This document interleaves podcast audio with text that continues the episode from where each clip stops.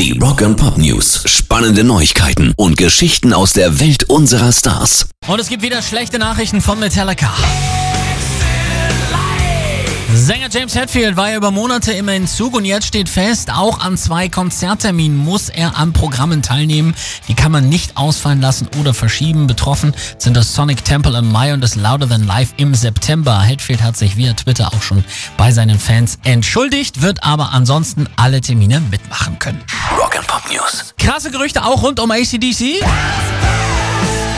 Ein Insider aus den USA behauptet, neue Infos zu haben. Laut Eddie Trunk kommen ACDC schon in wenigen Wochen mit ihrem neuen Album und gehen auch im Oktober auf Tour. Das soll nur möglich sein, weil ACDC eine Lösung für Sänger Brian Johnson gefunden haben. Der soll dann das erste Mal mit einem neuen Spezialhörgerät auf der Bühne stehen und auch Drummer Phil Rudd könnte dann wohl zurückkehren. Bislang alles nur Gerüchte, Wahrheitsgehalt aber wohl sehr, sehr hoch. Pairs Rock and Pop News.